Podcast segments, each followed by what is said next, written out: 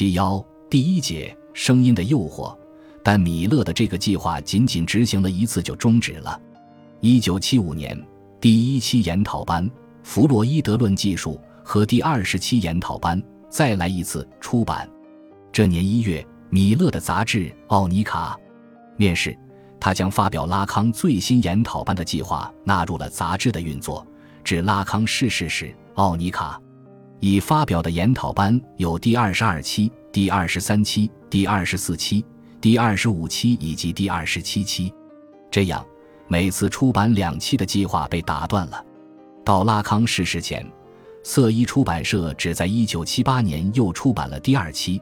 然后在一九八一年拉康逝世时出版了第三期。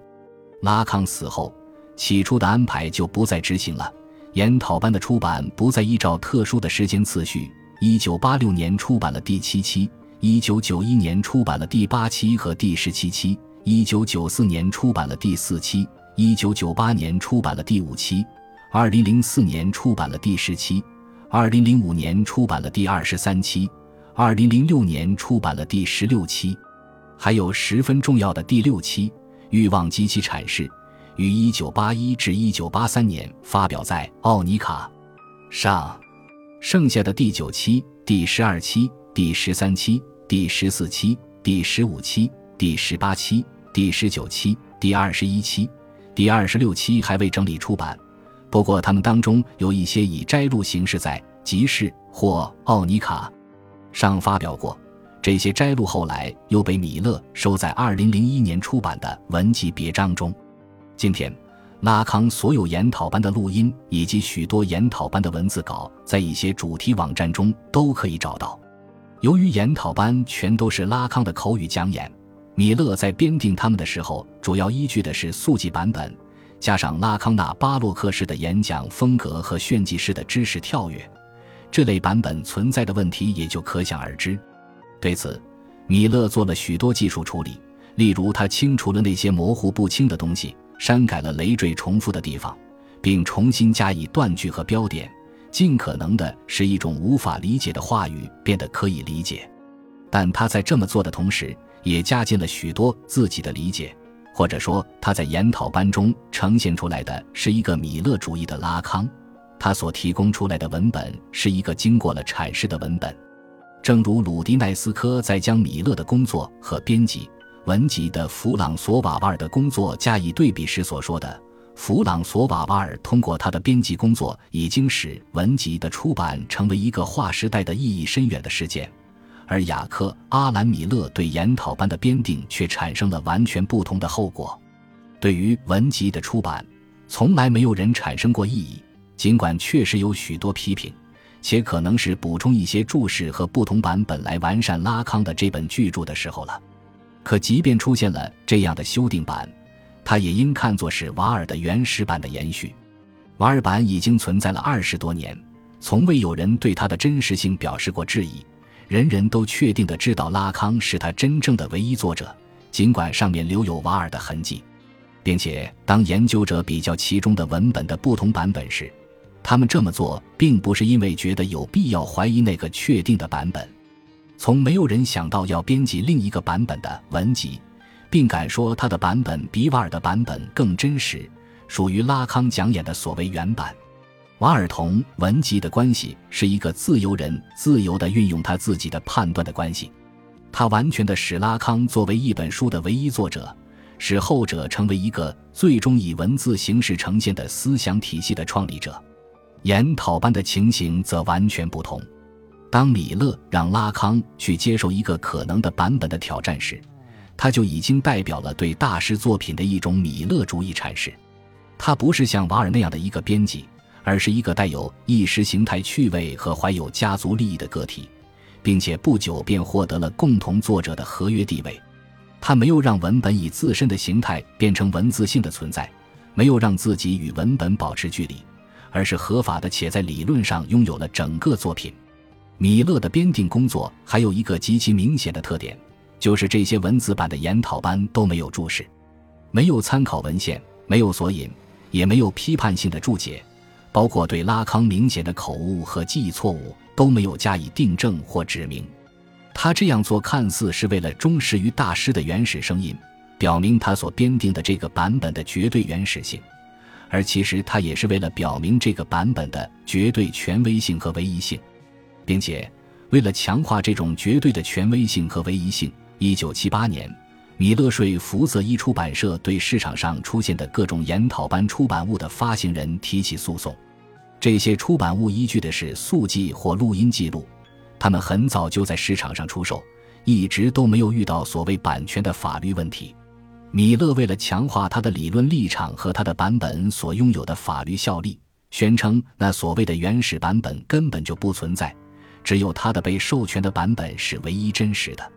法律自然是支持米勒的主张。市场上未经授权的同类出版物全被视作盗版，遭到查禁。米勒的特权以法律形式得到重申，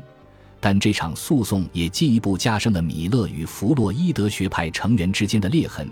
他与其他拉康信徒之间的积怨越来越深。拉康在世时，研讨班共出版了四期，这四期在学派内部并没有引起抗议。只要拉康这个象征还活着，米勒所获得的授权就没有人敢去挑战。可拉康一死，王国的宫廷立现乱象。随着1981年第三期研讨班的出版，争论便出现了。米勒被指控用自己的定本去冒充研讨班，研讨班已经成为米勒阐释自己的理论的工具，而不再是拉康的原作。而米勒则极力以合法性来捍卫自己的权威。攻击那些反对他的人是权力的觊觎者。自那时开始，围绕着研讨班版本的争论在拉康主义圈子里持续了多年。这些争论基本上都是政治性的，很少有真正严肃的科学探讨。米勒的版本引起最多争议的是他对文本的处理方法：没有注释，没有注解，没有索引，没有文献目录。对于拉康的明显错误，也不加纠正。这使得原本就十分艰涩的拉康话语更难以为一般读者所理解。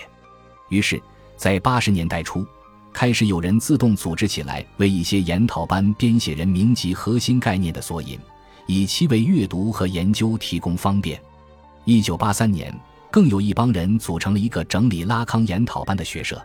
并创办了一个名为 stacrature 的丛刊。所谓 stacrature 乃是 “st” 和 “decrete” 两个词的合拼。其意思大约相当于是拉康的《论语》吧。这个丛刊依据速记本整理发表了第八期研讨班，怡情的几次讲演，其中记录者和拉康本人的所有错误都被纠正，对不容易理解的概念加了注释和注解，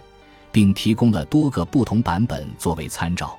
丛刊出版后被拿到市场上销售，这当然是不合法的。色一出版社和拉康的家人又一次提出了控诉。一九八五年，法庭的判决下来了，结果可想而知，米勒又一次取得胜利。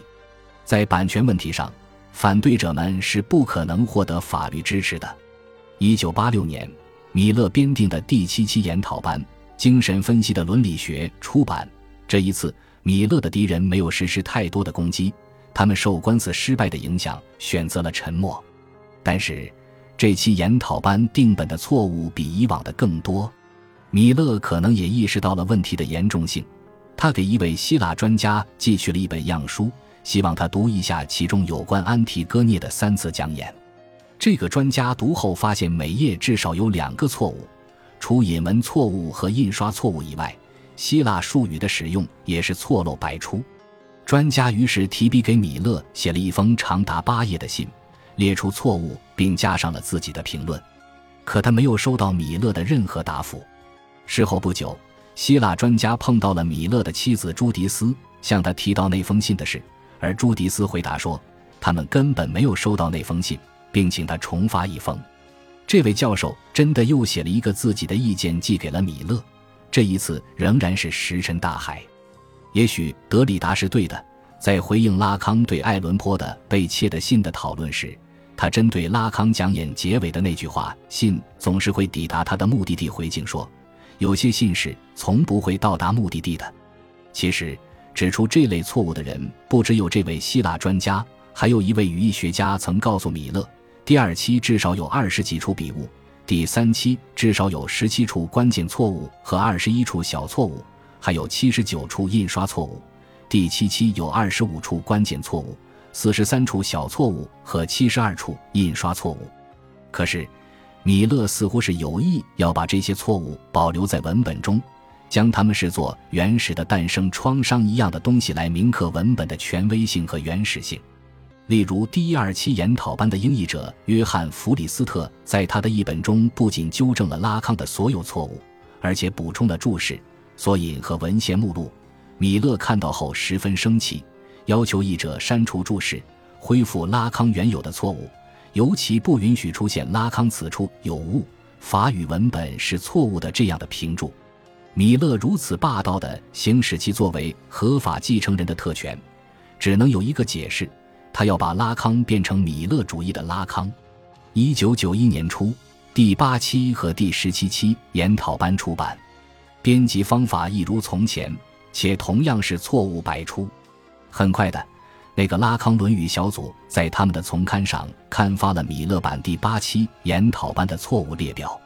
其中包括记录错误、外文引用的错误、拉康自己的口误等等，共计五百八十七处。并且这一次，反对者们还采取了新的策略，利用媒体的力量对米勒施加压力。一些知识分子、精神分析学家以及非米勒派的拉康主义者联名发了一个请愿书。要求所有研讨班的文字版附上文献目录和注释，以便于人们查阅和研究。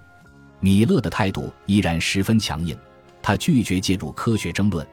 而是一味把反对者视作自己的政敌加以攻击。